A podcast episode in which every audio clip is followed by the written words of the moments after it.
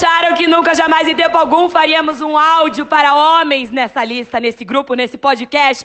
Pois bem, aqui um manualzinho rápido para você não ser um Chernobyl nesse carnaval. Vamos lá. Número um. Tratem as meninas com respeito. Carnaval não é puteiro. Se ela tá de peito de fora, não significa que ela quer dar para você. Dois, exalte a beleza das mulheres que estão ao seu redor. Vocês têm noção de quanto tempo a gente fica pensando na porra da fantasia, na porra das purpurinas, na porra do, de tudo para ficar gata desse jeito?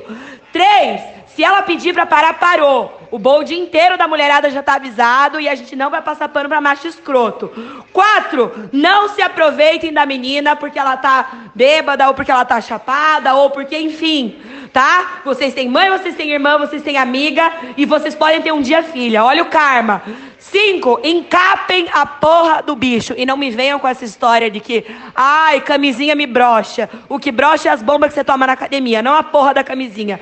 Seis, se ela ficou com você, você não precisa ser um babaca. Ninguém aqui tá pra romance.